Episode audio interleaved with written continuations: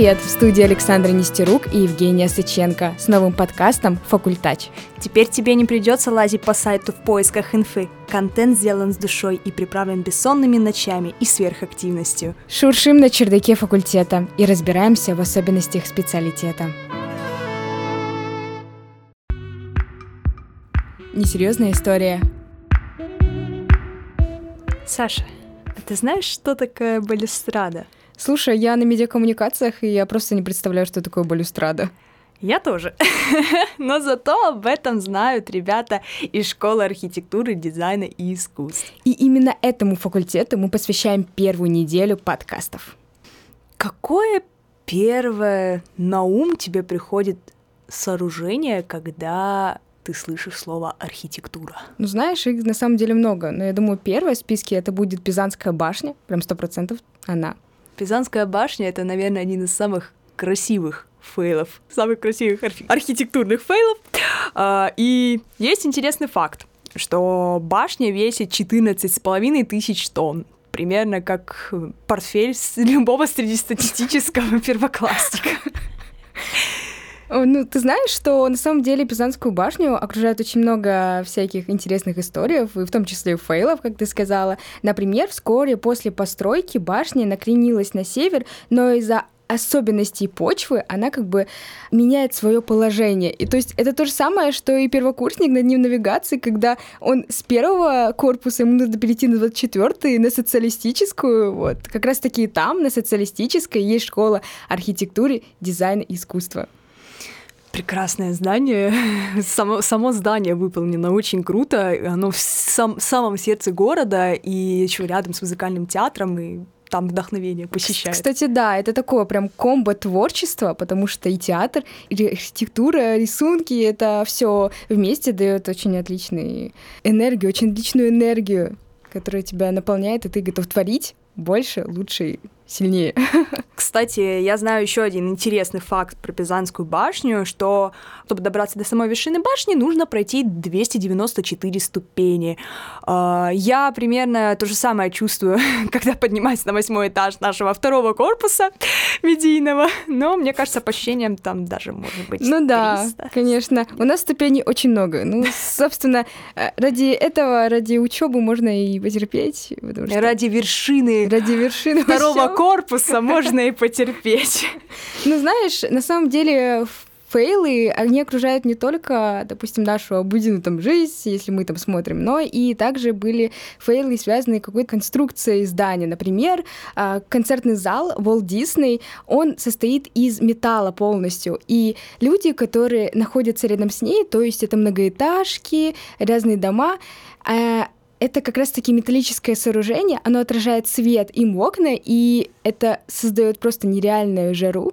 И я думаю, люди, которые там живут, они могут на сто процентов понять нас, людей, которые живут в Ростове, когда 40 градусов, и ты спешишь просто на учебу в ДГТУ, и просто находишься в таком диком э, расстройстве, не знаю. Мне кажется, мы даже как больше, может быть, страдаем, чем жители, которые живут рядом с этим концертным залом, потому что доехать э, с одного конца города до другого в 40-градусную жару в маршрутке — это то еще испытание. Э, герои, герои эти люди. Да, да, да, герои, те, те люди. Доброе утро, последний герой. Все мы о фейлах, да, о фейлах. Архитектура — это нечто прекрасное, это искусство, это замечательное вообще Э, понятие, и с этим понятием, помимо фейлов, естественно, связано и прекрасное. И стоит, наверное, рассказать о храме Гауди, который находится в Барселоне. Он представляет собой поистине великую постройку, он просто прекрасен. Он состоит из каменных блоков, однако он настолько воздушный, он настолько прекрасный, э, что когда смотришь на него, тебе кажется, что он на самом деле как пушинка, он такой элегантный, что кажется, что он не состоит из каменных глыб. Да. Ну слушай, ты мне недавно, когда мы разбирали архитектуру, ты мне недавно говорила, что ходит какая-то легенда, связанная как раз-таки с храмом Гауди. Что это за легенда? О, это легенду...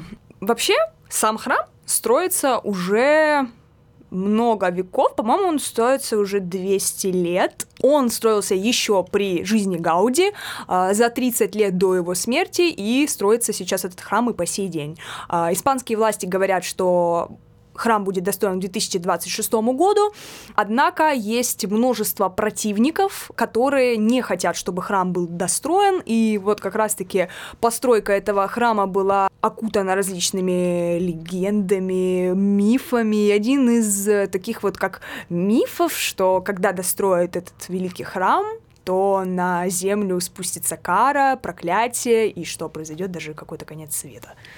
Очень, кстати, интересно, и знаешь, что не только тайные мифы можно найти в каких-то зданиях за рубежом, но у нас, допустим, собор Василия Блаженного в Москве просто потрясающее здание, оно окружено тоже своей тайной и какой-то интересной историей, связанной с Иваном Грозным, потому что когда построили это здание, архитекторы, которые в нем участвовали, а, они были настолько восхищены как раз-таки этим зданием, сооружением, так же, как Иван Грозный, и э, чтобы э, те архитекторы, которые как раз-таки проектировали собор Василия Блаженного, не сделали что-то более прекрасное, чем как раз-таки этот собор, э, Иван Грозный приказал, чтобы всех архитекторов ослепили. Но после этого, спустя год, а, один из архитекторов уже проектировал новое здание, и, собственно, он не мог это сделать слепую. То есть очень интересный такой факт. Я думаю... Вообще тема мифов и фактов, она настолько интересная, настолько обширна, что поражаешься и воображению людей, и что какие-то мифы действительно оказываются правдой. И один э, из мифов связан с знаменитым Empire State Building. Да, да, я знаю, да. Да, это миф, который говорит нам о том, что если мы с вершины этой башни сбросим монетку, то она может убить человека. Но я не знаю, правда или это или нет. Ну, слушай, на самом деле говорят, что это неправда, потому что монетка, она же плоская, и она, когда достигает Земли, она не может развить ту скорость, которая нужна для того, чтобы убить человека. Она может только повредить его. Может, там, допустим, если э, сильно покалечить, но не больше. То есть именно из-за ее формы. Ну, мы с тобой не физики, не нам об этом судить, не нам об этом ну, говорить. Слушай, ну знаешь, э, скоро будет, если нам попадется в генераторы случайных чисел э, факультет, связанный с физикой, как раз-таки нам придется это изучить поподробнее. Да, так мы что... будем на примере этого мифа изучать с тобой физические процессы. Факультет физики и математики, жди Привет, нас да. с нашей монеткой State Building. Да. Ну, наверное, помимо мифов, Вообще есть такие интересные факты, связанные вообще с готическим стилем, с готическими храмами. Есть интересные факты, связанные с прекраснейшим собором Парижской Богоматери. Кстати, было очень большое потрясение, когда я увидела, что храм горит, и причем он же сгорел во время неудачной реставрации, и после этого даже появился мем в интернете, что ничто не может убить так архитектурное здание, как... Его реконструкция, да? Да, да, как его реконструкция.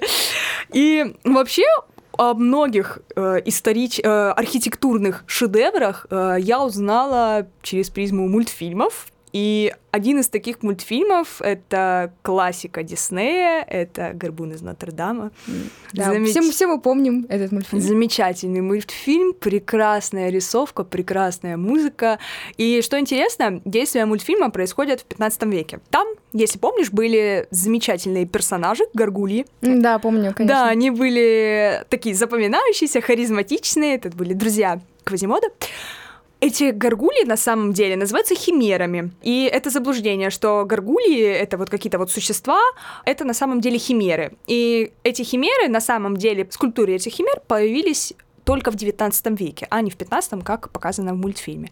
Но это не мешает нам наслаждаться этим мультфильмом и по сей день. И мы очень надеемся, что храм, величественный храм, просто памятник готической архитектуры — будет вновь восстановлен. Да, и мы сможем спокойно смотреть «Горбун из Нотр-Дама». Да.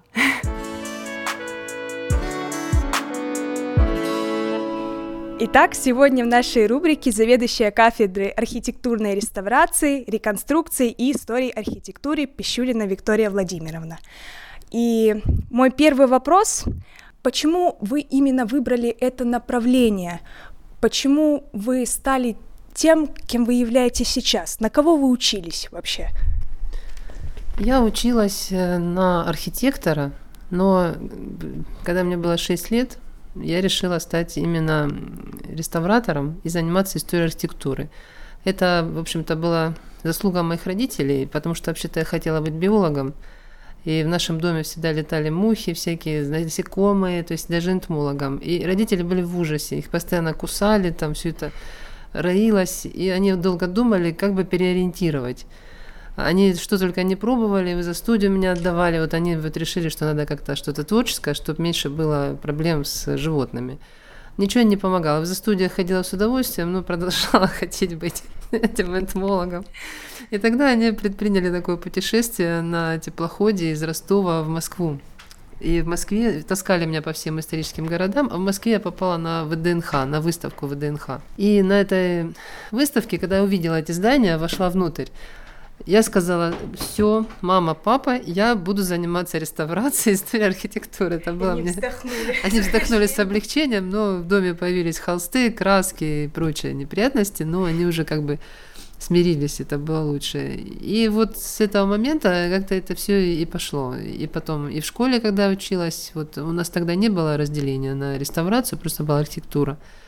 Вот. И когда училась, мне просто эти предметы больше нравились, скажем так, вот история архитектуры и прочее. Когда закончила, уже вопросов как бы не было, кем я буду. Просто к этому нужно было вот прийти. Это очень такая серьезная профессия, которая требует навыков, знаний очень больших, изучать. Нужно очень много изучить памятников, чтобы хорошо заниматься ими реставрацией. То есть у меня сейчас моя деятельность не только связана с наукой, но и очень большой степени с практической деятельностью. А в чем э, самая большая сложность, какие-то затруднения при работе реставратором? Ну, кому затруднения? Когда студенты к нам приходят, я говорю, как насчет подвалов, дохлых кошек, мышей. То есть нам нужно проводить обследование здания. Это не знаю для кого затруднения. Мне, например, нравится куда-нибудь залезть, там, посмотреть, откопать. Это еще с детства. Попробовать. Но некоторые студенты там шарахаются, но потом в основном мы их ведем на наши объекты, которые мы делали в городе. Это у нас ведущие памятники, мы везде наши сотрудники работали в качестве реставраторов. Это театр Горького, там все у нас родные люди. Мы их и на чердак, и на крышу, и в подвал ведем. И администрации здания, это тоже мы делали. И там мы можем их повести тоже на крышу, в подвал. Вот. От, отправляем наши объекты. У нас почти 80% сотрудников – это практикующие реставраторы. У них своя работа, объекты, они берут туда студентов. Вот. Ну, трудности, когда уже начнешь работать, там другие непонимания там заказчика бывает. Ну, часто не все любят памятники, даже если им дали это здание они что-то там не понимают, что нельзя что-то переделать, перестроить, там, разломать и заново построить какие-то там предметы охраны. А приходится объяснять, ну, даже, может, воспитывать. Вот, ну, так, в принципе, если работа любимая, то что тут трудного? Это а не всем повезет, вот что она любимая. Студенты Шади это же такие творческие, разные ребята, и наверняка бывает сложно найти подход к каждому из них. А, как вам это удается и с какими трудностями в общении со студентами сталкиваетесь вы? Ну, я бы не сказала, что да, они все разные, но мы разные все. И я, допустим, с пониманием отношусь к, странностям кого-то или к его желаниям что-то заниматься. У меня самой полно странностей. Поэтому у меня нету проблем со студентами общаться. Я, я их понимаю, там, я могу пойти там что-то чем-то заняться таким, что может у кого-то вызовет удивление таскаться там по какому-то объекту, или там вот я езжу по средневековым памятникам, что научная работа это вторая моя составляющая, и все очень удивленно спрашивают, что я, что это мне, вот зачем мне это нужно, ездить там в горы, залезать в какие-то башни, в склепы и там прочее. Вот. Также и студенты, каждый имеет право на какие-то свои увлечения, интересы. Главное, чтобы у них было желание учиться, научиться. То есть, кто хочет научиться, мы научим. Бывает, что там они там закрываются, их куда-нибудь там затягивают, какие-то там секты всякое, вот это. Были, были у нас такие случаи, творческие люди, да, их там пытаются опутать, там что-то. Ну, возвращаем, как-то группа помогает. Если такое выявляется, что человек какой-то странный стал, ну, как-то его там стараются помочь. Ну, а так, в принципе, они у нас все заинтересованы, на занятия ходят с удовольствием, им вот, ну, нравится все это, даже вот, ну, трудно, конечно, у нас учиться. Вот. И я объясняю, что по ночам не надо, здоровье поберечь надо для работы, что надо все днем делать. В принципе, мне кажется, особых проблем у нас со студентами. Если уж они к нам пришли, решились на такое, поступали с такими трудами, то, конечно, они стараются, вот, учатся и все. Бывают проблемы на старших курсах, они начинают работать, они считают, что очень умные уже, все, они все могут, на третьем курсе научились трехмерки делать и пошли работать. Я говорю, ну идите, вас э, через какое-то время просто выгонят, даже на работу их не оформляют. Чисто используют, вот есть такие недобросовестные фирмы, которые просто используют студентов как вот такую дешевую рабочую силу, скажем так ничему их не учат. С них выжимают все, что они уже научились, но ничего им не дают. Но они потом возвращаются обратно, говорят, знаете, я перед, переосмыслил, я решил, что надо мне еще поучиться. Я не очень хороший специалист. То есть можно сказать, что Шаги это одна большая семья, которая в случае чего поможет, ну, э, конечно, э, наставит. Конечно, конечно, ну стараемся как-то, если что-то происходит, то обычно сообщают. Не с плане там наушничать, а чтобы помочь человеку. Как студенты ШАДИ меняются с каждым годом? Ведь э, время не стоит на месте, развиваются технологии, заменяются э, различные специальности, какие-то специальности уходят, какие-то появляются. Вот как меняются студенты с каждым годом? Ну, контингент студентов, которые поступают или когда да. они учатся? Когда вот они поступают, меняется ли подход к обучению? Ну, конечно, меняется. У нас подход, мы за основу взяли э, вообще э, э, сама концепция обучения у нас взята самого лучшего, наверное, вуза, который считается в мире, это MIT. Мне там довелось побывать на стажировке в восьмом году, и мы вот внедрили вот сама концепция, подход к обучению у нас взят оттуда. И мы, конечно, следим, но есть еще Мархи, это наш ведущий вуз, вот мы и оттуда что-то берем какие-то вещи и следим за направлениями в Европе, тем более у нас в реставрации, ну, очень сильно меняются технологии. Вот у нас есть сканер трехмерный лазерный, то есть, ну, конечно, ручные обмеры никто не отменял, и они нужны. Но если это какое-то большое здание и там какая-то наверху купол или что-то еще, ты туда ну никак не попадешь, ты ж не Карлсон полететь на вертолетике. Вот. Есть, конечно, квадрик, с него можно пофоткать, а замеры точные, вот какие-то обследования, отклонения от осей. То есть у нас технологии развиваются очень быстро, и мы это все отслеживаем. И, конечно, студентам, ну, если не показать, не всегда у нас это все можно вовремя там купить в университете, но объяснить на лекциях, что такие-такие технологии появляются в реставрации, конечно, нужно. Но у нас все равно наша консервативная часть – полазить, облазить и обмерить, изучить, посмотреть, понаблюдать. Мы как следователи ходим, изучаем причины, там, почему тут трещина появилась, а почему здесь окна покривились. То есть это надо подумать, взвесить, осмыслить. А вот сам процесс, вот потом, когда ты делаешь проект, он, конечно, ну, технологии не стоят на месте, и мы это студентам пытаемся, по крайней мере, объяснить. Но ручную графику мы тоже, вот у нас есть один проект в ручной графике, потому что когда они там, допустим, проходит совещание, вот вызывает там кто-нибудь из начальства, по себе знаю, и что-то говорит, а вот как бы нам вот это сделать, если ты не черканешь такой эскизик от руки, вот как бы, чтобы ему объяснить, чтобы он понял, он не всегда понимает язык. Ну, а вот ему, и это плохо, и поэтому мы стараемся, чтобы они не забыли этот навык. И у нас есть там проект на младшем курсе, и там, чтобы они руками что-то у нас делали, эскизную графику какую-то. То есть есть немного консервативного, но на самые передовые какие-то моменты мы им, конечно, рассказываем. А вот э, вы, получается, упомянули ведущие университеты, на которые вы равняетесь. А вот чем ДГТУ отличается от э, других вот университетов, хотя бы вот на, на ну, таком вот наш, уровне областном? Наше, наше направление вы да, имеете да, в виду? Да. Ну, мы отличаемся тем, что мы, наверное, единственные, пожалуй, в регионе, кто этим занимается и готовит, у кого на кафедре практикующие специалисты. То есть студент у нас получает из первых рук, у нас не теоретики учат. Вот и на практику мы их там направляем, знаем, какие фирмы, куда, чтобы их там чему-то научили. То есть у нас э, такой практикоориентированный подход по, нашему направлению. Вот. По другим тоже там, я знаю, кафедры стараются это делать. Ну, а второе, все равно региональная специфика накладывает свое. И, конечно, взяли бы мы там MIT или хоть что там, Лос-Анджелес или Москву, мы не Москва и не этот самый Бостон. Поэтому у нас есть региональная специфика, и есть и нормативы там региональные, и какие-то моменты, и мы ориентируемся. Это вот на региональную специфику студенту работать не на Луне и не в Бостоне. Мы в Ростове и в Ростовской области, в регионе работать. И мы ориентируемся, как бы стараемся студентам этот момент тоже объяснять. Но, но, конечно, мы их э, посылаем там в различные центры. Студент, который реставратор, не видит наследия, великого наследия, он потом не сможет здесь, потому что здесь вот сейчас проектируют в исторической части новое здание, да, это тоже задача наших студентов. Они же не должны какими-то сараями быть или там диссонировать. Они должны быть в современных формах, но и, в, и с, с этой вот спецификой архитектуры, которая рядом. Это очень трудно делать, и для этого студент должен видеть великие объекты. Вот когда они ездят там в Прагу на практику, едут в Питер, там еще куда-то, куда могут. Они видят примеры, как это происходит в других городах, и потом стараемся, как, что наш город не становился хуже после деятельности наших выпускников. А вот есть такое выражение, что самое худшее, что может случиться с зданием, это неграмотная реставрация.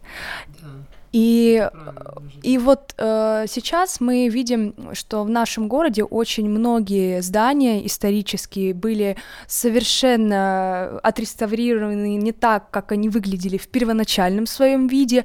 И как вот с этим бороться, как бороться с неграмотной реставрацией? Сейчас уже никак. Вся вот то, что вы сказали, относится к советскому периоду. Я иногда со слезами смотрю. Вот мы недавно делали особняк Балабанова в Нахичеване. Mm. У него снаружи сделана вот эта тупая реставрация, когда сбили детальки, там отбили капители, изменили колонны. Но это 60-е, 70-е годы, когда это все не ценилось. Сюда же относятся вот и здания вот музыкально, вот, музыкальный театр называется, да. филармония, вот филармония, mm-hmm. тоже испорчена. Оно под ним прекраснейшее здание с колоннами, там, с такими, очень красивое. Его заделали вот этим фасадом туфовым таким, и там, конечно, сбили все это, его не восстановишь. И вот с этими объектами уже ты ничего не сделаешь. Он является памятником. Вот у особняка Балабанова есть фасад, который граничит с другим зданием. Там всего метр двадцать расстояния, но там сохранились и грифончики, и всякие штучки, и он предмет охраны. И мы когда делали, мы этих грифончиков и фусечки, и штучечки, все это восстанавливали в проекте, в надежде, что когда-нибудь, может быть, фасад этот откроется. Этот домик, который такой совершенно левый и недавно пристроенный, может, его это подвинут или что-то. Вот. А с этим ничего уже вы не сделаете. Чтобы сейчас этого не было, существует очень много, сейчас у нас, слава богу, и контроль, и надзор, и комитет, вот, и штрафуют за такие вещи. Сейчас это редко получается, есть только очень некачественно работает подрядчик. А раньше, вот, советский период, ужасно просто. Смотришь, а ничего уже не сделаешь ты. Воссоздание уже не является, там, ты не восстанавливаешь памятник, это новое здание. А вот э, старые дома еще вот эти единичные, которые купцы еще строили на Московской, вот что делать с ними? Как сохранить вот это историческое сердце города? Как, как сохранить? Там же кто-то сидит в этих домах. И этот кто-то, ну, если что-то хочет делать ремонт, то он обращается за заданием в комитет, потом качественно работает реставратором, как еще сохранить. Вот мы и стараемся студентов, чтобы они полюбили наследие. Если кто-то не любит наследие, вот бывают такие студенты категорически, вот ему не нравится все это. Я говорю, давай переходи на архитектуру, иди там будешь, может, день в степи, найдут тебе место, построишь там что-нибудь. Вот, если не любишь. Только качественная реставрация. Но я же говорю, сейчас очень много надзора за этим вопросом. Есть надежда, что вот, вот то, что сейчас будут делать на Московской или еще что-то, владельцы делают. Мы делали на Московской там домик один, маленький совсем. Вот. Ну, там владелец проникся, его хорошо отреставрировали. Вот. То есть, ну, других вариантов нету. Надзор, э, суровый надзор сейчас и комитета, и там стройконтроля, и все. Поэтому...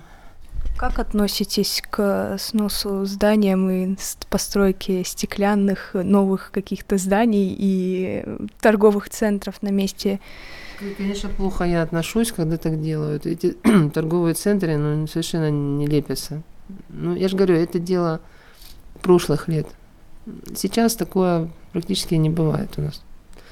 Все эти стекляшки там, вот на Садовой есть стекляшка, там, там обувь продают. Тоже это место студентам сколько на курсовой проект давали, чтобы его заполнить. Конечно, отрицательно отношусь к носу. Но бывает, знаете, там кто-то живет, живет, не следит, вообще не следит, и он рухнет, домик-то, в конце концов. Если за ним не следите, ну сколько он там живет? Ну, не больше 50 лет. Раствор известковый, он вымывается, разрушается, и в конце концов нарушена уже конструктивная способность несущая. И рано или поздно он с каким-нибудь дождем, наводнением, подтоплением или вот таким дурацким ветром и грохнется таки, и потом уже все. Хорошо, если никто не пострадает. Вот, а вот если возвращаться к студентам ДГТУ, вы говорили, что очень сильная а, практическая часть, э, практическая команда, которая помогает самореализации студентов. А двери каких компаний ДГТУ открывает для трудоустройства студентов после ШАДИ? Куда идут ваши студенты? У нас есть фирмы, имеющие реставрационную лицензию. Их ну, достаточно десятка два в Ростове, Ростовской области, там вот и в республиках Северного Кавказа, туда идут, если они хорошо научились. Если они плохо научились, они идут делать трехмерки и, и картинки, если они не хотели изучать конструкции, там вот эти все моменты и чертить. Вот очень не любят рабочие чертежи делать, проектную документацию, потому что это так скучно.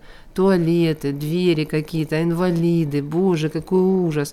То есть вот это все, вот эта техническая часть, почему-то студенты очень сильно не любят. Мы с них требуем альбома еще. Ну тяп-ляп, левая, задняя. Я говорю, слушай, а тебе деньги будут платить вот за это, не за картинки, не за... Где ты тут что придумаешь, что великий мастер тебе прям дадут сразу федеральный памятник? Да ты будешь вон дверь образмеривать там или еще что-то. И должен вот этому научиться. Поэтому идут и берут их, и как бы знаю, что многие начинают еще в универе работать. Ну, так. Э, творческие специальности, они отличаются особой конкуренцией, э, и как выдержать кон- конкуренцию и не стать первым с конца, так сказать. Какие советы? Когда дадите? закончил? Да, когда закончил, э, у нас э, творческие специальности, все же Способ люди. Только один не стать первым с конца. Это качественно работать, никогда не халтурить. Вот один раз ты схалтурил, все, один человек про тебя сказал, это халтурщик, он плохо делает. Все, ты потом очень трудно вернуть. Поэтому никогда, ни одного раза нельзя допустить, чтобы ты отнесся к работе недобросовестно. Вот это, что бы ты ни делал, делай хорошо. Либо откажись, если ты не можешь делать хорошо, либо сделай хорошо. И тогда ты пойдешь и научишься, и карьеру сделаешь, если хочешь, и все. Всегда нужно делать качественно работу и в то же время уметь ее сделать в срок. Это тоже большая проблема для некоторых студентов. Сделать работу в срок. Да, дедлайны так называемые, это зло. Дедлайны, да, они жалуются, что мы им снижаем оценки, когда они там через два месяца нам проект в какую-то 25-ю волну пересдачи принесли уже. Проректор не знает уже как только, чтобы только сдайте, но нельзя же выгнать половину. И они говорят, а что вы нам тройки? Я говорю, ну посмотрите на свои, во-первых, работы, во-вторых, когда вы сдали? Вы уже выплатили всю свою зарплату и материальные все свои сбережения. Если бы это была работа реальная, вам бы выставили счет неустойку, вы бы заплатили бы уже все свои деньги за, за такое. Ну как вот так можно относиться? Это... Как вы под, подбадриваете и мотивируете студентов покорять новые вершины? Мы их всегда хвалим мы их не ругаем. Ну, потому что человек разные люди, и кто-то очень болезненно реагирует, когда его там может вообще отказаться или уйти, или что. Ну, нужно хвалить, но там в конце сказать, знаешь, ну вот давай вот это переделаем чуть-чуть. Там ты молодец, ты там все у тебя хорошо получается. Наших студентов вообще нельзя ругать и говорить, ну, в наших проектах вот как бы мы оценки, когда снижаем, потом разбор делаем, мы говорим, что ты молодец, молодец, вот тут у тебя вот все хорошо, гениально, хорошо, хорошо, а вот здесь немножечко ты вот там не учел, там, только так. По-другому может вообще что-нибудь с ним нехорошее. Уйдет, сказать, хочу юристом быть. А в каком проекте самым запоминающимся участвовали вы со студентами? Вот какой самый запоминающийся на, вашем памяти, на вашей памяти проект, которые вы реализовывали со своими студентами? Господи, да мы все со студентами, которые вот ректор поручает, у нас все со студентами делается. Набережную делали, вон, левобережку, фасады ДГТУ, реставрацию делали недавно. Парк перед ДГТУ прям раз пять, наверное, давали на курсовик. Ну, со студентами, да, интересно, если это еще конкурсная основа, получается такая. А есть ли какой-то фестиваль или какой-то форум, где вы выступаете активными э, участниками, может быть, организаторами? Есть ли какие-то? Ну, у нас есть, конечно, это наш этот, международный смотр конкурс выпускных проектов архитектурных школ. Но все вузы архитектурные России и не только России в нем состоят как соучредители проводится раз в год, мы везем свои дипломные выпускные работы, и там вот совершенно беспристрастная оценка, там видно, как школа растет или наоборот какие-то проблемы. Вот. Ну и там мы ну, да, получаем хорошие. Бывает, конечно, что там привезем, какие-то находят, что там вторую категорию получишь, там такое бывает. Обращаешь внимание на какие-то моменты. Вот, есть такой форум. Еще много есть разных конкурсов. Есть международный фестиваль, это страны э, там Казахстан, Кыргызстан, вот этот восточный. Мы там даже с ними договорились, заключили соглашение об обмене студентов. Нам это показалось интересным. Две недели а, или три недели сейчас вот будет там, три недели здесь ну, у них просто немножко другой подход, архитекторы другие, они там приглашают и турок, и еще там преподавателей. Нам показалось интересным обмениваться. Но вот этот коронавирус, и в этом году не поехали. Но надеемся, может, мы в следующем. Там мы с Бухарой, с Самаркандом договорились, в Узбекистане были. Mm-hmm. Вот, с четырьмя вузами. Ташкент, архитектурными. И договорились, что вот так вот туда-сюда будем ездить. Поэтому... А есть ли у вас какие-то места, в Ростове, места силы так называемые, где вы э, берете вдохновение или же вы можете, ну вот, остаться с, наедине со своим вдохновением, и вот вы приходите именно туда за ним. На Есть ли такие? театра Горького прихожу за этим. Ну и слава богу имею такую возможность. А вот в чем э, атмосфера вот вот это вот что что особенного, когда ну, смотришь на Ростов? Масштаб вот, вот там еще сохранилось что-то, на что можно смотреть. Если не считать это дурацкой свечки, хотя она тоже памятник своего времени. Вот это где вот это стоит. А так вот, вот этот спуск как бы к Дону, вот это здание Соколова прекрасное, РЖД, ну и сам театр, вот ты стоишь, и это не колесо обозрения, а ты именно стоишь на прекрасном здании. В общем, это площадь, с одной стороны Нахичевань, Ростов, то есть, ну, есть там что-то такое. Мы туда всех, вот кто к нам приезжает, гости, водим туда архитекторы, даже и пожилые люди залезают. И они говорят, да, вот это то место, где можно это понять, постичь. А в чем самая главная задача реставратора? Вот почему важно сохранять вот все, что вот есть? Потому что это наша история. Потому что без истории, без прошлого нет будущего. Если ты не знаешь, кто ты, что ты, откуда, какое у тебя наследие, как жили твои предки, ну, а как ты будешь дальше? Дальше что же формируется все? И без истории, я считаю, это очень важно. Ее там, ну, я не говорю, архитектурную историю не перепишешь. Переписывают такое, политика. Вот. А потому надо сохранять, потому что это наследие. Там у нас очень большое наследие в регионе. У нас вот от античности, здесь у нас на Северном Кавказе Средневековье есть представлено фактически все. И, конечно, это очень интересно и важно знать, кто ты, что ты, откуда ты и почему. И вот как бы поэтому надо... основная задача сохранить для потомков.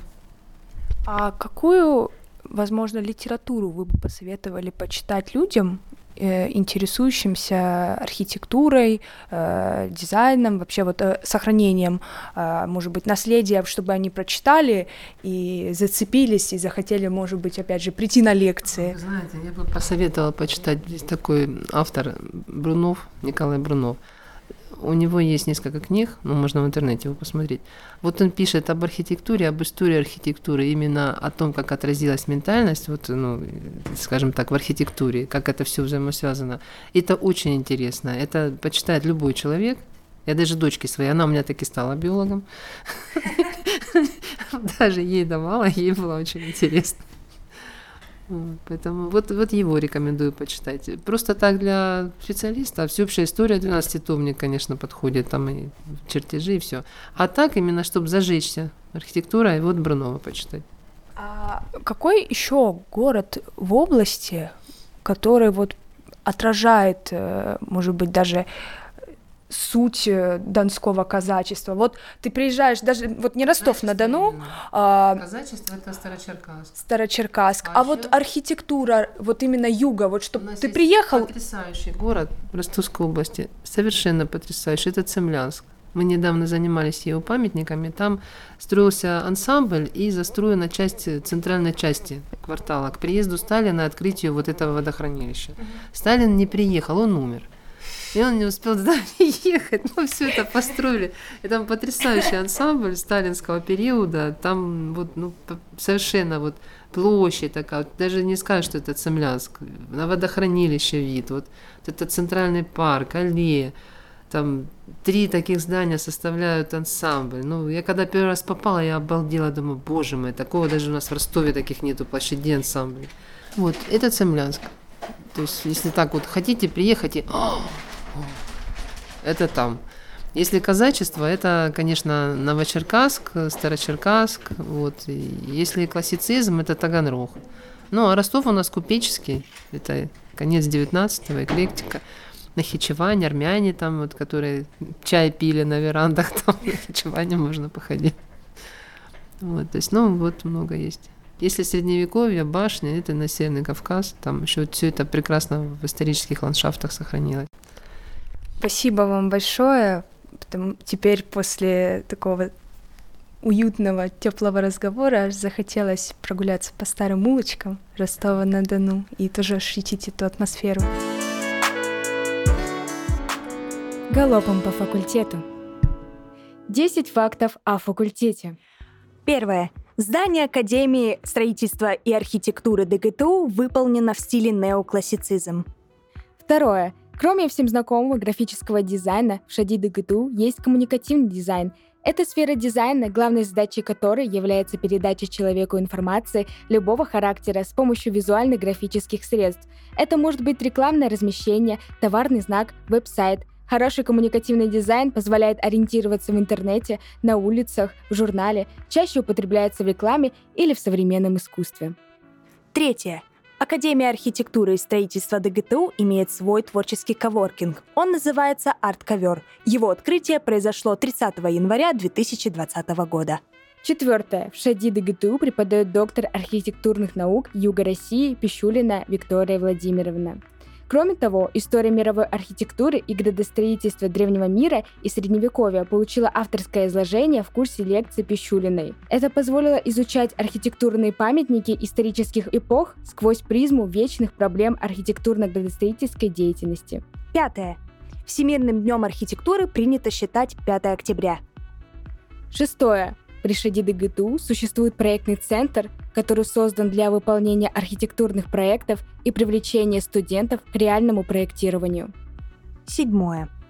Первый камень Елизаветинского редута крепости святого Дмитрия Ростовского был заложен в сентябре 1761 года на месте нынешнего комплекса вуза.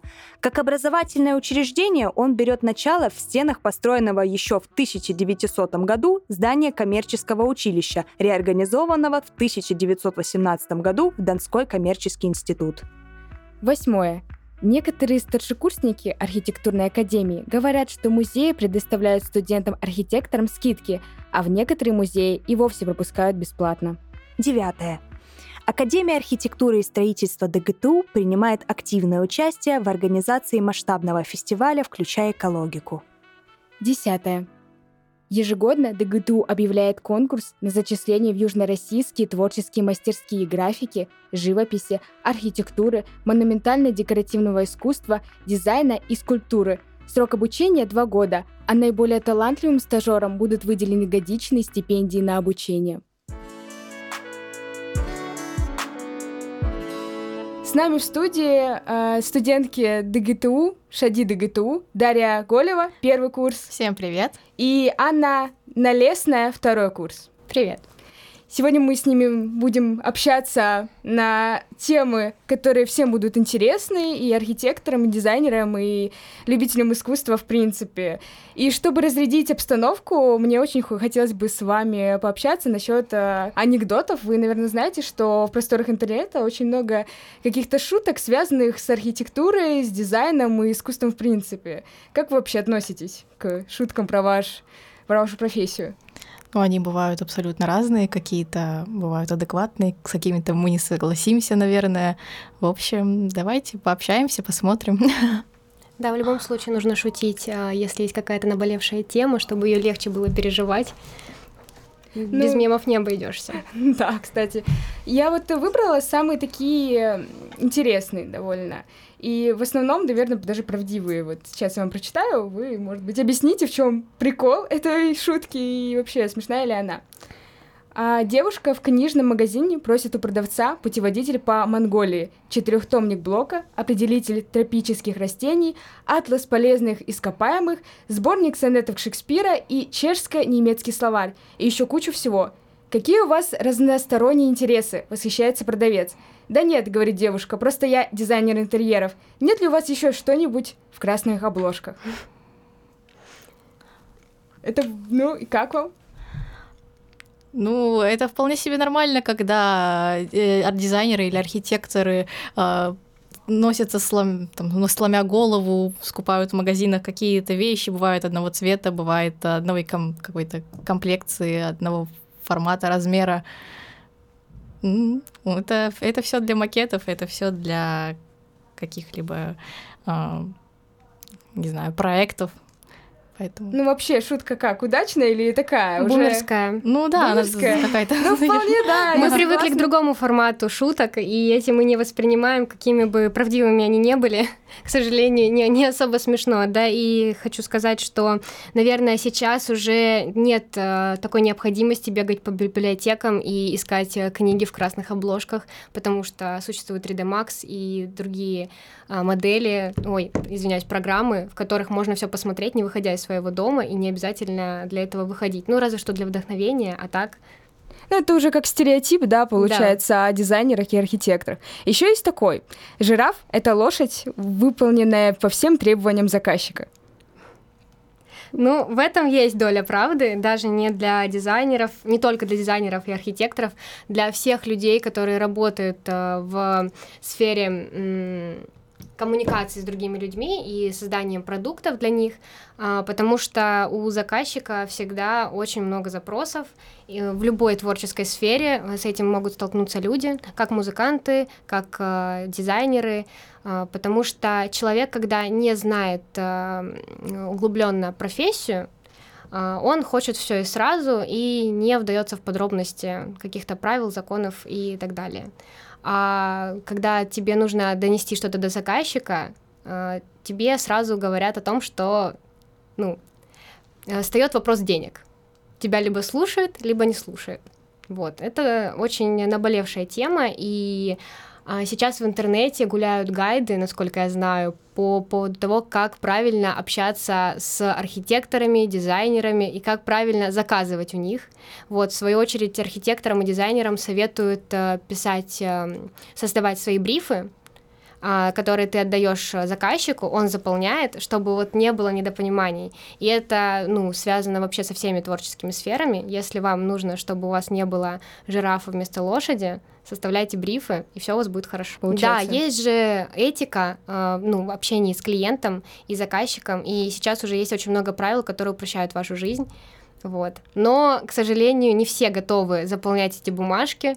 И на начальном этапе, когда ты только набираешь себе клиентуру, в любом случае у тебя будут такие выходки. А вот. вот я не понаслышке знаю, что творческий экзамен вообще в архитектурный, в дизайн — это очень сложный такой процесс, который требует прям концентрации сильной. Вот как вообще, из чего состоит творческие испытания на Шади ГТУ? А, ну, творческие, творческие испытания — это три экзамена, черчение, а, а, рисунок головы и объемно-пространственная композиция. А, на самом деле подготовиться к экзаменам, наверное, без какой-либо дополнительной подготовки, каких-то курсов или не знаю, каких-то занятий с, так скажем, репетитором невозможно, потому что очень большой багаж знаний нужно знать, чтобы прийти, то есть просто так с нуля, наверное, не получится.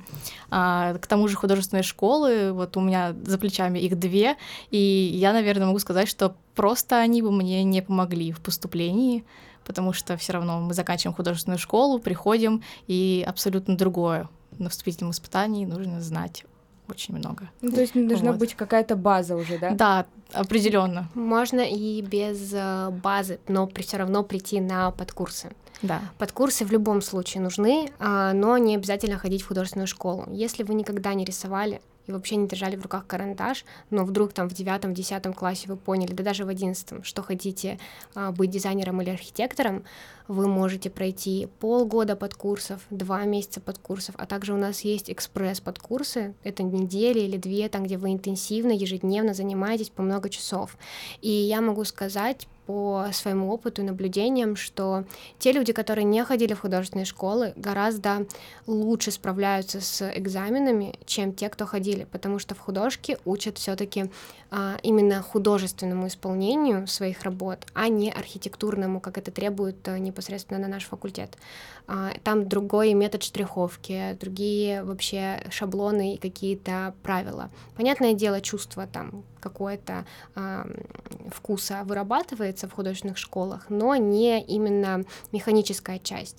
Поэтому очень важно пройти именно под курсы или хотя бы там индивидуально позаниматься с преподавателем. Плюс ко всему у каждого института свои какие-то запросы есть. Каждый архитектурный институт, э, факультет требует какие-то свои э, условия. И если вы занимались, э, например, и готовились в Мархи, это в Московский архитектурный институт, а, вряд ли вы сможете там с этими знаниями попасть э, в СПБ ГАСУ, это питерский, mm-hmm. вот, э, потому что там и черчение отличается, и методы, способы штриховки.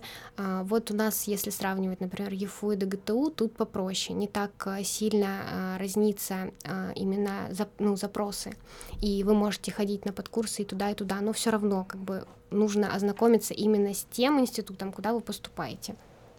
А что требует вообще ДГТУ от студента-архитектора? Вот ты говоришь, что какие-то специальные есть черты, которые требует отдельный вуз. Вот что именно ДГТУ требует а, от, от? От, от, от абитуриента требует mm, да. или уже... От абитуриента и от студента. Максимальной активности и внимательности, потому что а, о нашем факультете не так уж и много информации на сайте и ее нужно искать в посторонних соцсетях. Это там ВК, Инстаграм. А, мы тоже сейчас очень хотим развивать наши социальные сети посредством а, ну, активности студентов, потому что по собственному опыту можем сказать, что информацию очень тяжело найти. Люди часто идут не на те подкурсы, они идут э, и занимаются и готовятся не к тем э, экзаменам. Поэтому первое, что требует институт, это внимательность и большое желание поступить. Чтобы найти всю информацию, нужно большое желание и много терпения. Э, плюс ко всему, ты должен быть готов к долгой и усидчивой работе потому что экзамены длятся 6 часов, 4 часа, то есть они 8 часов, я не знаю, длятся они, я не помню уже. Ну, у меня все экзамены были, вот все три экзамена, это ровно три дня подряд по 6 часов. Без вот. перерыва, ну Без стоп. перерыва, да, конечно. Конечно, это требует, а, это ну посложнее, чем ЕГЭ, наверное, будет, потому что ты долго а, занимаешься, а, долго к этому готовишься, и сам экзамен тоже проходит в очень напряженной обстановке. Когда ты пишешь ЕГЭ, ты не видишь, что пишут другие люди, ты не видишь их бланки, не видишь, на каком они этапе. Но когда ты сидишь и справа и слева от тебя другие люди, и ты примерно понимаешь, какой у них уровень, ты начинаешь переживать. В общем, собранность это тоже одно, каче... одно из тех качеств, которое очень важно при поступлении. К тому же, наверное, добавлю усидчивость, потому что, опять же, да, повторяюсь, а, сидеть, а, ну вот все-таки, когда мы готовимся к экзамену, мы, ну, мы можем там сделать какую-то часть работы, закончить ее еще на следующий день, через несколько часов. А, здесь же мы приходим на экзамен, и нужно от и до повторить свою работу, уложиться во время, вот. Но это достаточно сложно. Да, для творческих людей особенно, потому что а, нам очень свойственно не заканчивать свои работы или, например, а, сделать до какого-то определенного момента, оставить, походить, а, отдохнуть им и с новыми силами вернуться, а здесь у тебя нет такой возможности. архитекторы и дизайнеры вот часто страдают вот бессонницей. Что нужно делать для того, чтобы ночью спокойно спать, а не чертить, или этого не избежать? А, ну, у нас есть девочки, которые выполняют все сроки и делают все не, э, ну, выбирая в приоритете именно обучение, и даже они не всегда могут позволить себе здоровый сон. И ну, могу сказать, что это все зависит от человека. Если ты выбираешь в первую очередь здоровье, то ты спишь. Если ты не выбираешь здоровье, то ты не спишь. Но тут еще такой фактор психологически действует. А, многим творческим людям удобнее работать ночью. А, я слышала, что это связано с тем, что ночью ты ощущаешь все по-другому, все чувствуется иначе. А, но мне кажется, дело в том, что тебя никто не отвлекает ночью. Все спят, и ты сам не можешь отвлечься на пойти погулять, э, что-то посмотреть. А, ты сидишь, а, вокруг тебя а, темнота, свет лампы и твоя работа. Все, тебя больше никто не тронет, и ты можешь спокойно ну, делать свои дела без э, какой-то внешней атаки. И советую творческим людям не переходить на ночной режим, а просто купить себе очень хорошие шторы, которые не пропускают свет, и создавать себе ночную атмосферу днем. Вот э, скажите, вот есть же у вас, допустим, какие-то творческие мастерские или студии, которые помогают, которые помогают вам реализовать какие-то ваши проекты, может быть, помогают также работать и спать по ночам. Вот, э, что, есть ли у вас такие? Касательно творческих мастерских, нам очень не хватает какого-то коворкинга, в который можно было бы приходить и выполнять свои домашние проекты. Ну, даже не домашние проекты, а проекты, которые мы делаем в университете, и они остаются еще на дом, ну, для того, чтобы э, их э, довести до идеала. У нас э, аудитории не совсем подготовлены для этого, они не совсем рассчитаны на именно творческую деятельность, и на самом деле ну, это очень несложно организовать, но пока что мы этим не славимся, и очень хотелось бы в будущем предпринять какие-то меры.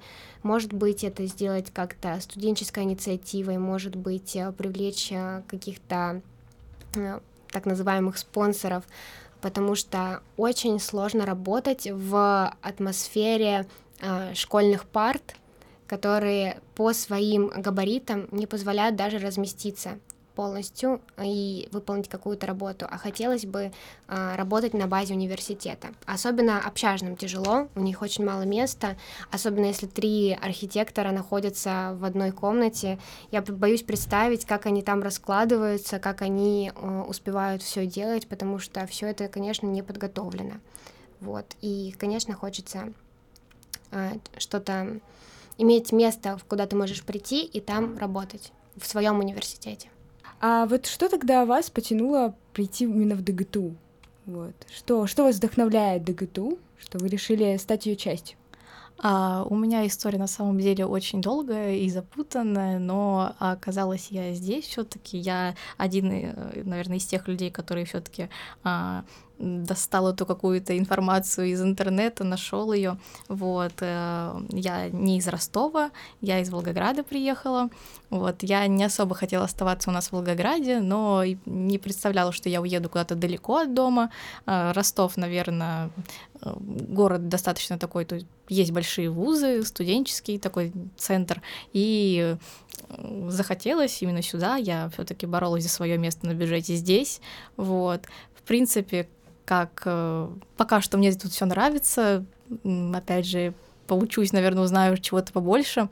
Вот, ну, э, именно то, что все равно есть какая-то атмосфера архи такой архитектуры, ребята творческие все. Когда я пришла на вступительные экзамены, я уже ощутила то, какие вокруг меня люди, вот, и мне, наверное, именно после вступительных, когда я приехала первый раз в Ростов, э, захотелось именно сюда, быть вот именно с людьми даже, вот так вот люди решают.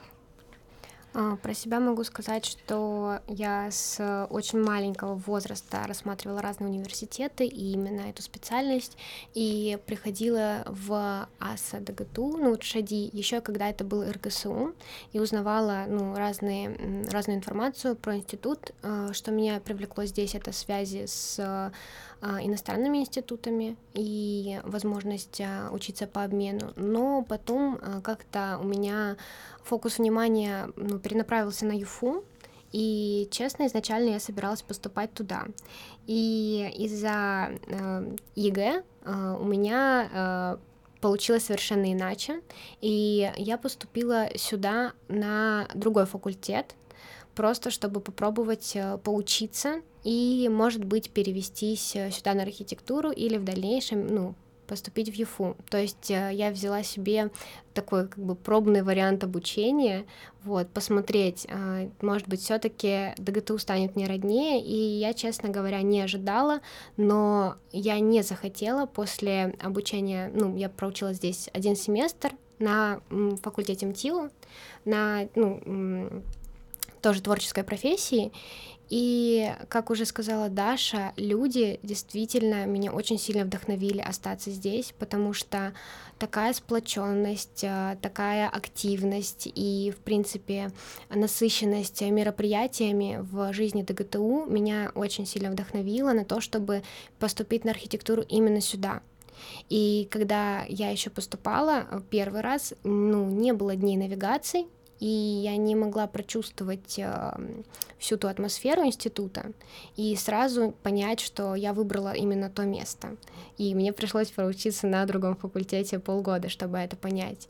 Вот. И когда я все-таки поучилась и походила здесь по корпусам, э, познакомилась с разными людьми и с разными дополнительными э, какими-то организациями, вот, например, как даже радио, вот, или а, съемочная там группа ДГТУ и разные там студсоветы, творческие центры, а, я не могла больше а, думать о каком-то другом университете, потому что я поняла, что вся эта творческая деятельность, она разряжает э, от э, тяжелой учебы и действительно насыщает именно студенческую жизнь, и та, та жизнь, за которой обычно а, ну, а, нас а, просят идти родители, что вот студенческие годы, это там самое крутое, и мне кажется, ДГТУ вот это предоставляет в полном объеме. Вот что касается дней навигации, это на самом деле очень интересный проект. Вообще, в принципе, как ты считаешь, Даша, тебе понравилось вообще на дни навигации? Ну, дни навигации в любом случае а, как для меня, как для иногороднего э, студента, абитуриента, это было достаточно познавательно, потому что проводились различные экскурсии по городу и, в, в принципе, знакомство с вузом, со студсоветами, с правкомом. То есть э, это полезная информация, как бы я думаю, что многие ребята э, захотели принимать участие в различных э, отраслях жизни института, э, в различных направлениях. Э, вот. Единственное, наверное, как для архитекторов, для людей таких с творческой специальностью, да, у нас, конечно, был а, свой какой-то проект. В любом случае, мы целую неделю на этих днях навигации работали над своим таким небольшим первым макетом, защищали уже даже свой проект на первой неделе, хотя абсолютно не знали, как э, каких-то там правил, норм то есть нам предоставили такую возможность разгуляться. Вот. А, единственное, для нас, наверное, были некоторые мероприятия в днях навигации, ну, лишними, потому что а, некоторые ребята с других факультетов а, могли посещать намного больше мероприятий, а все-таки у нас, архитекторов, а, было такое, то, что мы там в определенное время каждый день приходили и садились, сделали свой а, проектик уже. Вот. Ну, в любом случае это был нам плюс в то, что ну, вот как мы нас ввели в курс дела, немного познакомили вообще, походили по этажам нашего же шади, вот. Как вы считаете, какое мероприятие обязательно должно вот вести в дни навигации, чтобы было интересно творческому человеку, в основном как, как раз-таки с факультета архитектуры? Ну, а, на самом деле, вот э, их мало, они не освещались. То есть, на самом деле, пока мы не пришли именно в свой корпус и, оказывается, не узнали, что, а, ну, у нас, э, оказывается, занятие вот сегодня. Мы этого не видели ни у себя на сайте, мой ДГТУ, мы нигде этого не могли найти. Возможно, поэтому их мало, но на самом деле они были. Вот. Действительно, это нигде не освещалось. Вот. Что бы я добавила, даже не знаю, потому что, мне кажется, то, что мы получили за неделю, э, это достаточно был большой, ну, так сказать, багаж для первой недели. Вот. Наверное, мне здесь нечего добавить. А, я бы, наверное, добавила а, возможность других студентов а, поучаствовать в каких-то своих проектах. То есть, если ты не со своей, ну, не на архитектуре учишься и поступил не на архитектуру, чтобы были какие-то вот именно мастер-классы, там ежедневно, ну, на один день, на там пару часов, чтобы ты пришел и попробовал создать что-то сам, а, просто для ну, разнообразия своей жизни, для расширения каких-то своих а, творческих границ, потому что на третьей неделе в этом году и на второй неделе в прошлом году студенты уже начинали работать над своим проектом, и э, этому могли этим могли довольствоваться только студенты ну, ШАДИ. Другие студенты не могли никак узнать, что у нас на факультете происходит, как это происходит, где мы учимся, никто вообще понятия не имеет, где этот корпус находится, вот, и только если он специально не приходил на дни навигации, ой, не на дни навигации, извиняюсь, а на день открытых дверей, вот, но опять-таки это делают абитуриенты, а не другие а, факультеты, хотя а, принципе, а, дни навигации и разные лекции предусматривают именно а, такое вот а, ну, сплочение и симбиоз разных специальностей, а не только ну, в своей сфере попытаться поучиться. Ну вот, э, да, дни навигации позволяют вот как раз-таки расширить свой кругозор и попытать себя где-нибудь в другой профессии, и в этом, конечно, большой плюс. Вот э, вы, как э, люди, которые вот только приехали, другое как бы по-другому видит Ростов, и вот э, Аня, которая тут уже два года. А какой, какой он Ростов глазами архитектора? Ну, я тут, наверное, а, от себя скажу такую вещь, что я была поражена тем, а, как выглядит город. Вот он очень разный. А, есть э, достаточно такая старая застройка, которая ну, осталась. Вот этот центр города, как раз Кировский район, э, и как э, частный сектор совмещается с какими-то новыми интересными э, высотными зданиями. То есть э, вот этот вот э, такой странный симбиоз, конечно же, в нем что-то есть, но для меня э, это было достаточно непривычно, необычно, э, потому что все-таки я очень редко и мало на самом деле в каких городах видела такую такую постройку. Вот, ну, Вообще, а, старые здания, они имеют какой-то такой свой шарм. А, я думаю, что в любом случае, если какие-то здания, а, они стоят уже очень давно и, так сказать, доживают свой век, их нужно в любом случае реставрировать, потому что это культурное наследие. В любом случае, какой-то каждый из этих домов несет в себе какую-то историю. И на самом деле интересно узнавать про какие-то старые дома, которые имеют за собой какую-то такую многолетнюю, многовековую, возможно, даже историю. А, я в Ростове уже живу с 2008 или 2009 года, точно сказать не могу, но э, архитектура Ростова это для меня больная тема, потому что а, лично для меня, и не только для меня, а для людей с уже образованием и а, возможностью высказывать свое мнение, именно профессиональное. Ростов считается таким своеобразным винегретом. И все стили, которые здесь а, прослеживаются, они смешаны, и как старые дома, так и новые дома, все их можно причислить к стилю эклектика, который очень долго не хотел признаваться архитекторами в принципе.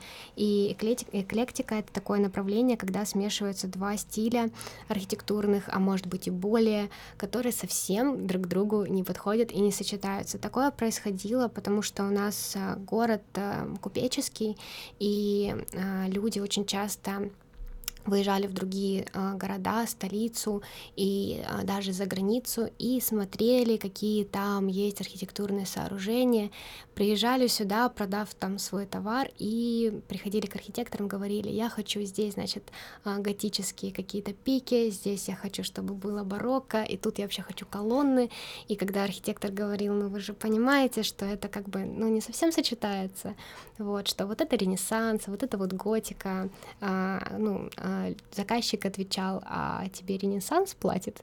Или кто вообще? И таким, именно таким образом застраивался у нас город, и, к сожалению, также он застраиваться и продолжает. И э, местность у нас э, такая, которая позволяет делать э, просто головокружительные и сногсшибательные произведения архитектуры, а по факту мы пока что этого наблюдать не можем. И, конечно, когда мы на парах э, получаем какие-то проекты курсовые, нам дают местность разную в Ростове. И мы можем как бы попытаться что-то спроектировать, что могло бы э, в перспективе у нас построиться. А, но пока что я наблюдаю, что это только наши мечты, и а, очень надеюсь, что ну, новые поколения, наше поколение и а, те, кто младше, смогут изменить эту ситуацию, потому что очень много лакомых кусочков в Ростове, которые могут стать магнитом для туристов и также могут повысить экономику страны и ой, страны, извиняюсь, области. И вообще архитектура очень важна, и ей нужно уделять много времени и как-то почистить все-таки именно наш город э, обустроить его по э, всем законам и качествам и улучшить качество нашей жизни, потому что это позволяет и местность, и э, на самом деле э, затраты для этого не нужны такие большие, какие они, какими они могут показаться. А вам вообще студентам ШАДИ дают возможность как-то реализовать эти проекты или э, предлагать какие-то свои идеи для обустраивания Ростова? Может быть, были какие-нибудь?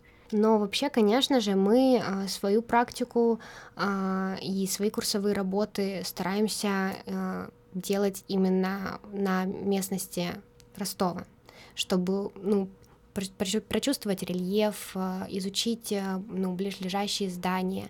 Вот. И поэтому на кафедре реставрации мы тоже будем делать проекты, которые будут связаны непосредственно с местностью Ростова. И вот мне сейчас вы рассказывали как раз-таки про Ростов, про то, как он обустраивался и вообще какой он глазами архитектора. И вот мне пришла на ум вот э, цитата, которую мне как-то сказали, что архитектура — это музыка в камне. Как вы считаете, вот правильно это объяснение архитектуры? А, ну, я тоже слышала это высказывание, что архитектура — это застывшая музыка, Честно говоря, лично я не особо понимаю а, до конца а, эту цитату, возможно, в интернете можно найти какое-то объяснение. Я трактую ее таким образом, что это какой-то музыкальный момент, застывший, который передает а, то, что происходит здесь и сейчас. И если мыслить таким образом, то я бы сказала, что архитектура это не музыка, а скорее поэзия или ну да, поэзия, а архитектор, он поэт или даже летописец, потому что главная задача а, архитектуры является ну, транслирование а, современности, транслирование времени, в котором он живет, и а, архитектура должна выполнять задачи, которые ставятся перед современниками, а также а, рассказывать о том, а, что сейчас э, ну, стоит в приоритете у людей э, в то время, в котором строится какое-то здание. Поэтому, если говорить о цитатах, то мне кажется, лучше сказать о том, что архитектор, он больше летописец, а архитектура — это поэзия. Ну, наверное, я соглашусь с Аней. Вообще, как только, на самом деле, я увидела это высказывание впервые, услышала его сейчас на интервью, но как э, мне показалось вот все-таки в первый раз, что все-таки музыка э, и архитектура у меня это все ассоциируется с каким-то таким вдохновением, и что вот, казалось бы, из э, камня, из какого-то обычного материала можно совершить что-то невозможное, нереальное, отразить в своих каких-то проектах, э, о том, о чем, возможно, не догадывается человек, но вот а, человек, который никогда не сталкивался с архитектурой, а, он может и не догадаться, что хотел вложить э, архитектор в свое какое-то здание, творение, и вот э, это как какая-то музыка, которую или какая-то, опять же, поэзия, которую, возможно, не всегда понятна каждому, но у ней у нее есть какой-то смысл. А вот Шади — это вообще тоже такая дружная семья, да? Вы дружите там с другими направлениями? А, Шади, а, в смысле внутри факультета? Да, внутри факультета. А, мне кажется, что а, у нас а, очень сложно было в свое время а, обустроить такую семью, потому что а, система оценивания и политика проведения занятий, она настраивает нас на конкуренцию, как бы то ни было, потому что помимо обычных э, оценок у нас также за курсовые проекты вручаются еще и золото, серебро, бронза, mm-hmm. и это уже лимитированные, как бы, э, лимитированные оценки, которые достаются не всем. Ты можешь получить пятерку, но это еще не значит, что она выполнена на золото. Я считаю, э, ну, это очень такое субъективное мнение, что это не очень правильно, потому что это очень много порождает агрессии и конкуренции, что, мне кажется, опять-таки в творческих специальностях не совсем правильно. И все эти стереотипы, там, э, архитекторы и дизайнеры, что они не дружат, вот э, это тоже может э, стать поводом для конфликтов. Но чем моложе ребята приходят с каждым новым потоком, наш факультет становится все более дружным, все более коммуни ну, коммуницирующим друг с другом, и уже нет такого сильного разделения между архитекторами, градостроителями, реставраторами и дизайнерами. Сейчас а, мы посредством творческого а, ну, нашего коллектива и а, там культоргов, студоргов просто ребят-активистов очень стараемся привнести более дружеские отношения, и первокурсникам мы тоже транслируем о том, что нужно обязательно общаться, обязательно э, рассказывать и делиться своими впечатлениями, помогать друг другу, потому что в будущем это могут быть ваши коллеги, это могут быть ваши партнеры по каким-то проектам, и э, уж архитектору с дизайнером точно надо дружить, потому что э, это, ну, две профессии, которые в любом случае коммуницируют друг с другом. И мы это очень хотим передать э, младшим поколениям и сами стараемся и работаем над этим. Как бы наша система оценивания э, не а, трактовала обратное. Может ли архитектор стать дизайнером, а дизайнер архитектором? Ну, существует такое мнение, то, что вот архитектура такая более прям техническая специальность, и все-таки, что дизайнер, он там как бы рисует, подбирает цвет, ну, допустим, да, такое распространенное вот мнение, а, а вот архитектор занимается чисто технической частью вопроса.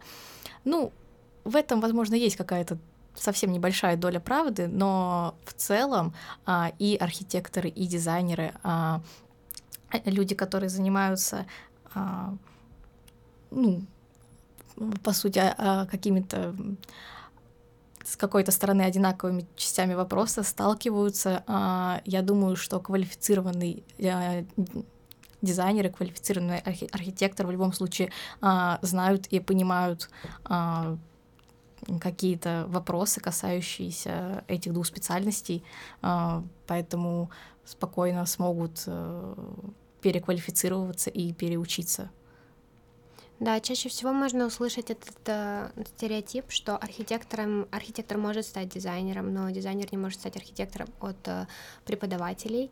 А, но даже и наоборот говорят, что архитектор и дизайнером стать не может, потому что я слышала, как э, преподаватели с кафедры дизайна говорили, что у архитекторов э, отсутствует э, чувство цвета, и мы больше как бы чувствуем формами и геометрией, а вот дизайнеры, они все-таки умеют мыслить цветом. А, мне кажется, это все очень-очень зависит от человека, и совершенно не обязательно а, кто-то, какая-то специальность может быть э, лучше другой. И сейчас мы в таком мире живем, что у нас э, столько возможностей получать э, дополнительное образование, получать, проходить какие-то курсы.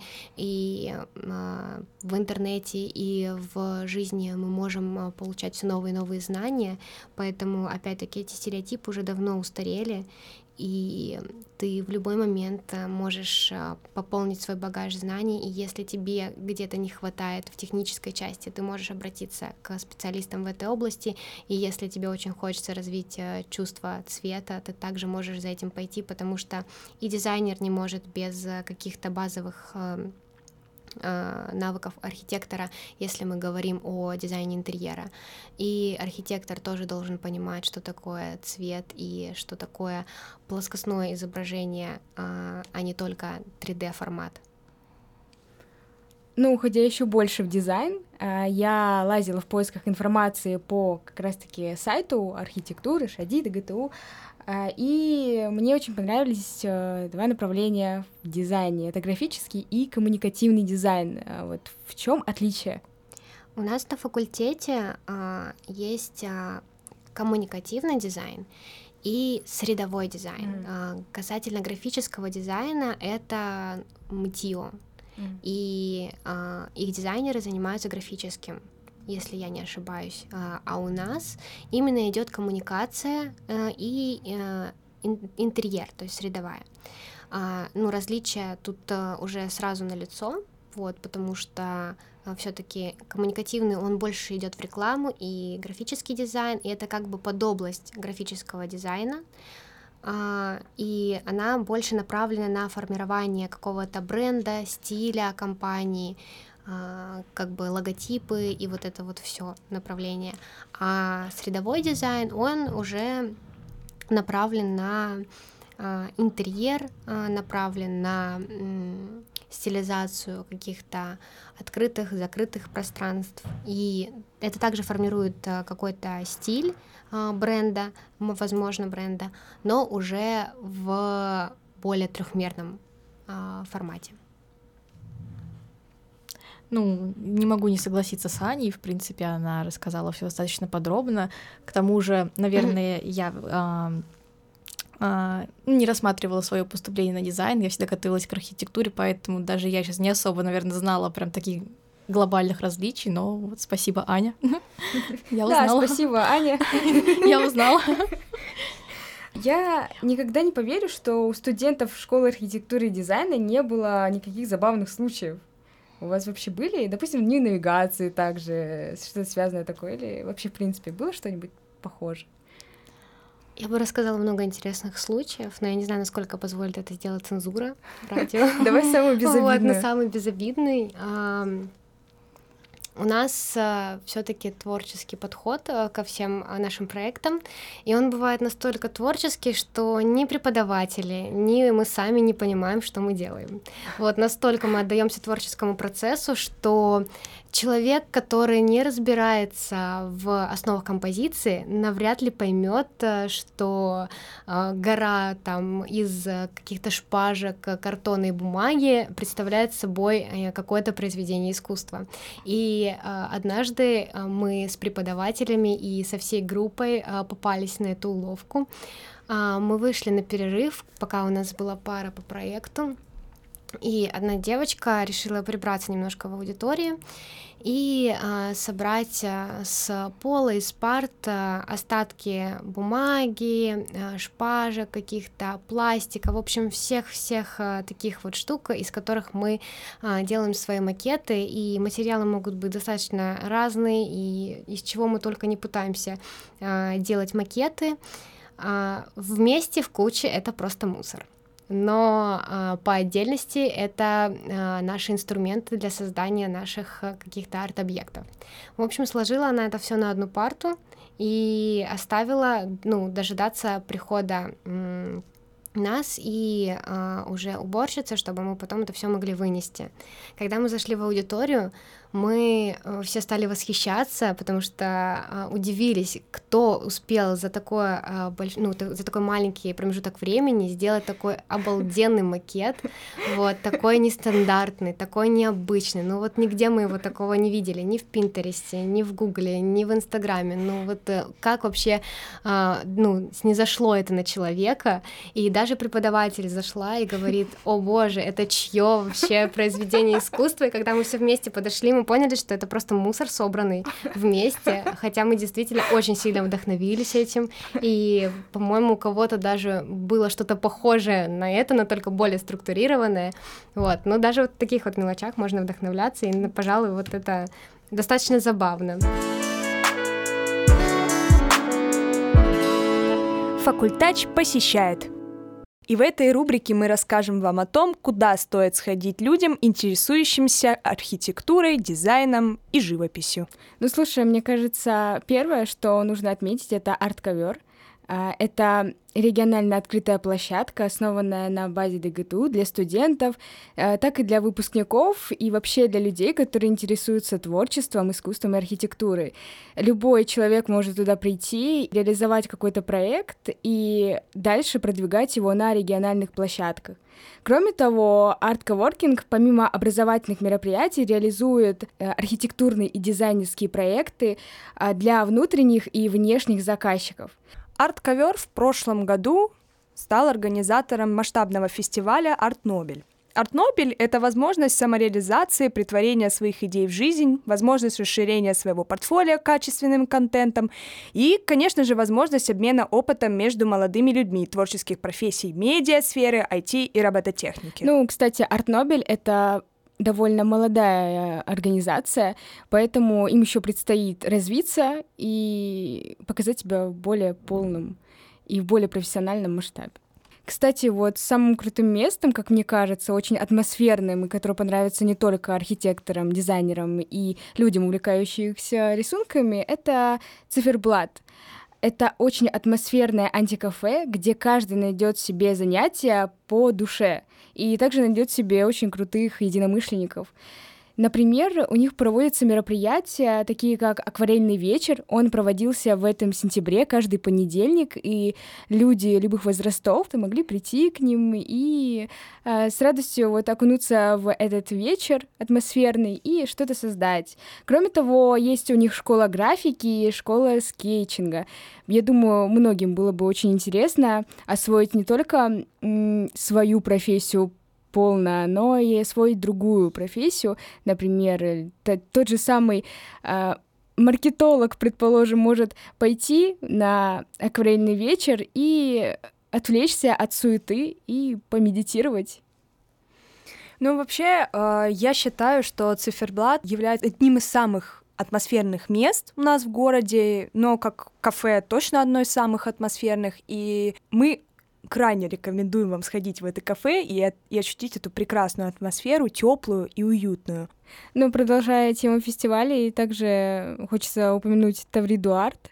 Это форум, посвящен как раз-таки молодым деятелям искусства. И с прошлого года они поменяли свою концепцию и ввели вместо профильных смен творческие антишколы, которые ориентированы больше всего на практику, нежели на теорию. И для молодых дизайнеров и архитекторов будет интересна антишкола, посвященная индустрии моды. В рамках этой школы будет введена программа, которая позволит молодым деятелям искусства научиться прогнозировать модные коммерческие тренды. Кроме того, у лучших участников э, будет возможность получить бесплатное обучение в ведущем консалтинговом агентстве Fashion Consulting Group и возможность пройти стажировку у известных брендов и издательств. Еще одной интересной антишколой является антишкола дизайна и архитектуры. Основная цель этой антишколы — предоставить участникам возможность поработать над кейсами и сформировать концепции, лучшие из которых будут реализованы, а также создать на площадке мощнейший нетворкинг для дальнейших коллабораций и проектов. А любителям комиксов будет интересно посетить фестиваль Open Art, на котором традиционно будет презентация комиксов, основанных на реальных событиях. Еще один интересный фестиваль — это Арт Ростов, который проводится в выставочном центре Виртуал Экспо. Фестиваль проводится в городе уже не один год и является местом для объединения творческих людей с различной сферой интересов. Также фестиваль станет хорошим местом и для коллекционеров, так как на выставке существует антикварный салон. А для тех, кто не может посетить выставки, рекомендуем вам прийти на цокольный этаж восьмого корпуса ДГТУ. Весь этаж завешен работами студентов и учеников художественной школы. Атмосферной достопримечательностью можно считать подъезд художников. Однако история дома не имеет ничего общего с художниками. Владельцем был купец Дмитрий Петрович Дедов, торговавший головными уборами. Самому дому уже более ста лет, и когда-то весь его подъезд был украшен картинами. Ныне от былого великолепия остался лишь третий этаж, но в этом есть свое очарование. Когда ничего не подозревая попадаешь в последний этаж, оказываешься в самой настоящей галерее.